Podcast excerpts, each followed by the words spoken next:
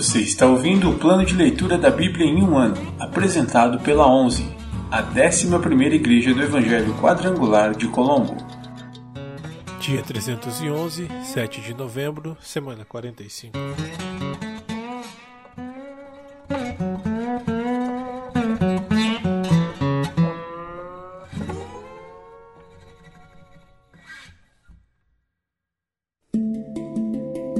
Novo Testamento.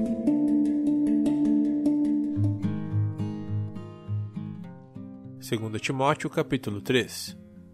Os perigos dos últimos dias. Saiba que nos últimos dias haverá tempos muito difíceis, porque as pessoas só amarão a si mesmas e ao dinheiro, serão arrogantes e orgulhosas, zombarão de Deus, desobedecerão a seus pais e serão ingratas e profanas.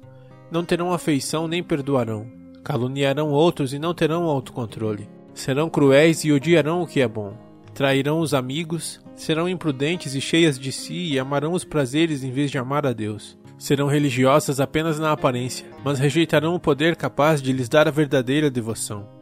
Fique longe de gente assim. Entre tais pessoas há aqueles que se infiltram na casa alheia e conquistam a confiança de mulheres vulneráveis, carregadas de pecados e controladas por todo tipo de desejo. Mulheres que estão sempre em busca de novos ensinos, mas jamais conseguem entender a verdade. Esses mestres se opõem à verdade, como Janes e Jambres se opuseram a Moisés. Têm a mente depravada e sua fé não é autêntica. Contudo, não irão muito longe. Um dia alguém verá como são insensatos, como aconteceu com Janes e Jambres. O apelo de Paulo a Timóteo. Mas você sabe muito bem o que eu ensino, como vivo e qual é meu propósito de vida. Conhece minha fé, minha paciência, meu amor e minha perseverança.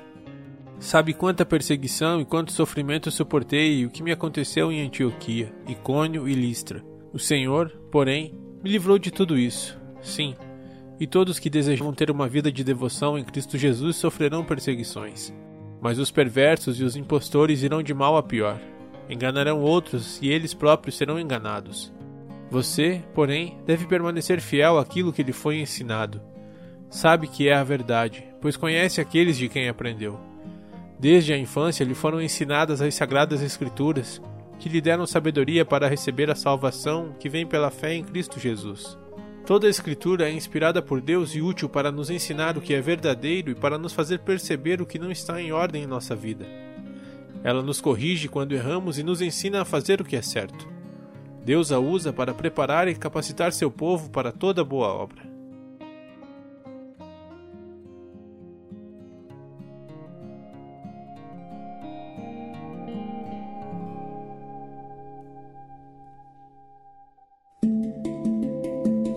Antigo Testamento. Profetas maiores.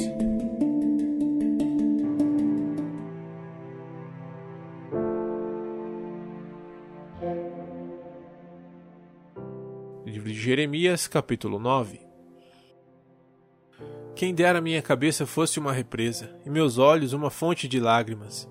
Choraria dia e noite por meu povo que foi massacrado. Quem dera pudesse ir para bem longe, morar numa cabana no deserto e me esquecer do meu povo.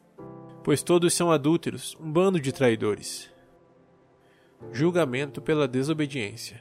Meu povo curva a língua como um arco para disparar mentiras. Não querem defender a verdade, vão de mal a pior e não me conhecem, diz o Senhor.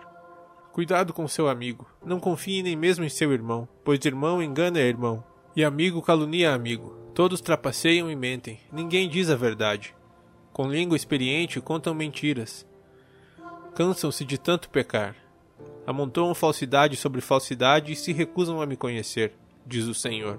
Portanto, assim diz o Senhor dos Exércitos: Vejam, eu os purificarei e os provarei, como se faz com o metal. Que mais posso fazer com meu povo?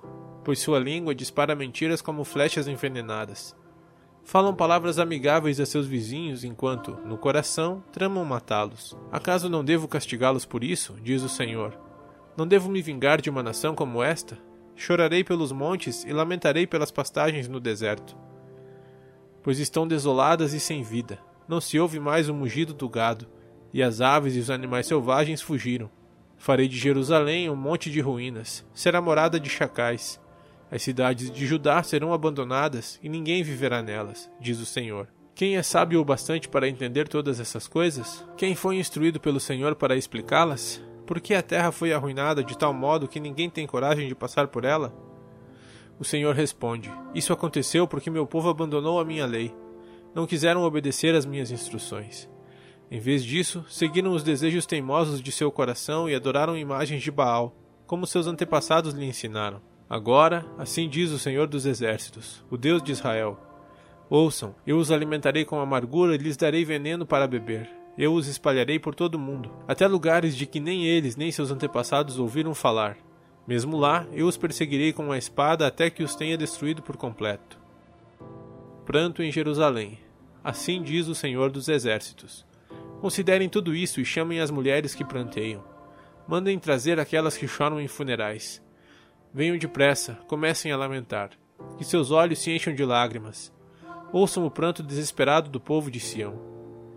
Estamos arruinados, que humilhação! Temos de deixar nossa terra, pois nossas casas foram destruídas. Ouçam, mulheres, as palavras do Senhor. Abram os ouvidos para o que ele tem a dizer. Ensinem as filhas a prantear, Ensinem umas às outras a lamentar, pois a morte subiu por nossas janelas e entrou em nossas mansões. Exterminou as crianças que brincavam nas ruas e os jovens que se reuniam nas praças. Assim diz o Senhor: corpos ficarão espalhados pelos campos como montes de esterco, como feixes de cereal depois da colheita. Não restará ninguém para enterrá-los. Assim diz o Senhor. Que o sábio não se orgulhe de sua sabedoria, nem o poderoso de seu poder, nem o rico de suas riquezas Aquele que deseja se orgulhar, que se orgulhe somente disto, de me conhecer e entender que eu sou o Senhor, que demonstra amor leal e traz justiça e retidão à terra. Isso é o que me agrada. Eu, Senhor, falei. Está chegando o dia, diz o Senhor, em que castigarei todos, tanto os circuncidados como incircuncisos, os egípcios, os edomitas, os amonitas, os moabitas, os povos que vivem no deserto, em lugares distantes e até mesmo o povo de Judá Pois, como todas essas nações, o povo de Israel também tem o coração incircunciso. Jeremias capítulo 10 A idolatria traz destruição. Ó Israel, ouça esta palavra do Senhor para você. Assim diz o Senhor: Não se comportem como as outras nações, que tentam ler seu futuro nas estrelas. Não tenham medo de suas previsões, ainda que elas encham outras nações de terror.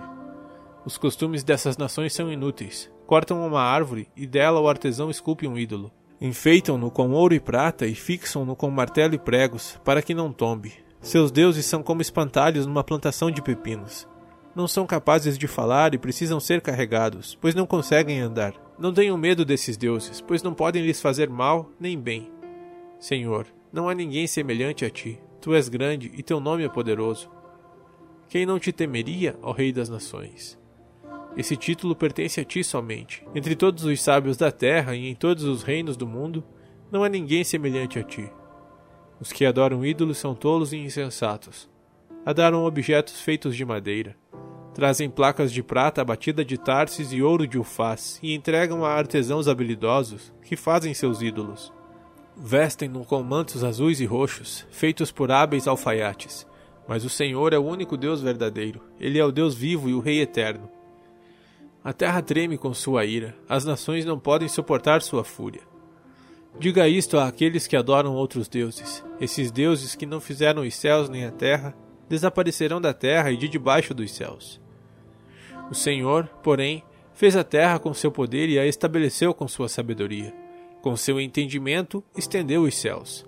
Quando fala no meio do trovão, as chuvas rugem nos céus. Eleva as nuvens acima da terra envia relâmpagos com a chuva e ordena que o vento saia de seus depósitos. Todo ser humano é tolo e não tem conhecimento. Os artesãos são envergonhados pelos ídolos que fazem, pois as imagens que esculpiram são uma fraude. Não tem fôlego nem poder. Os ídolos são inúteis. São mentiras ridículas. No dia do acerto de contas, serão todos destruídos. Mas o Deus de Israel não é como esses ídolos. Ele é o Criador de todas as coisas, incluindo Israel, a nação que lhe pertence. Seu nome é Senhor dos Exércitos. A destruição que se aproxima.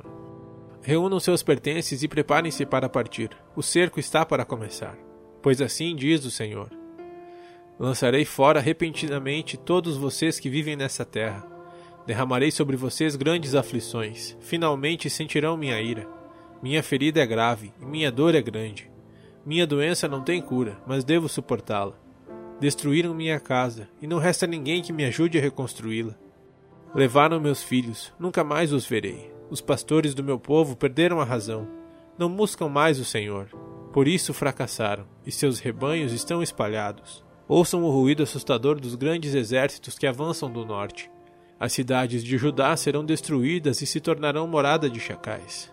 A oração de Jeremias.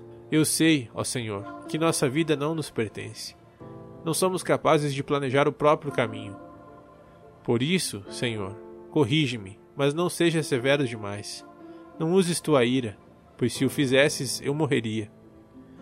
Derrama tua fúria sobre as nações que não te conhecem, sobre os povos que não invocam teu nome, pois devoraram teu povo, Israel. Sim, o devoraram e o consumiram, transformando a terra num lugar desolado.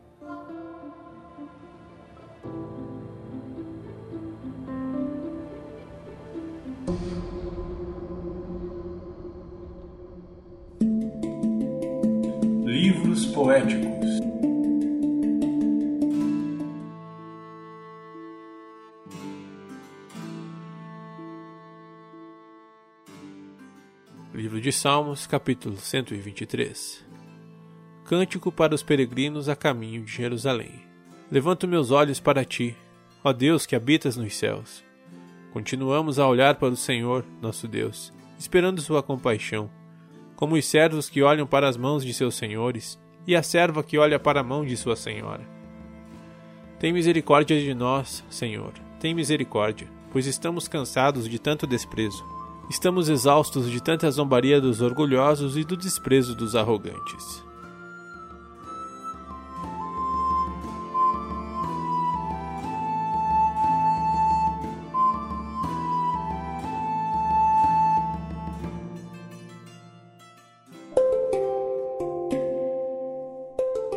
Versículo da semana.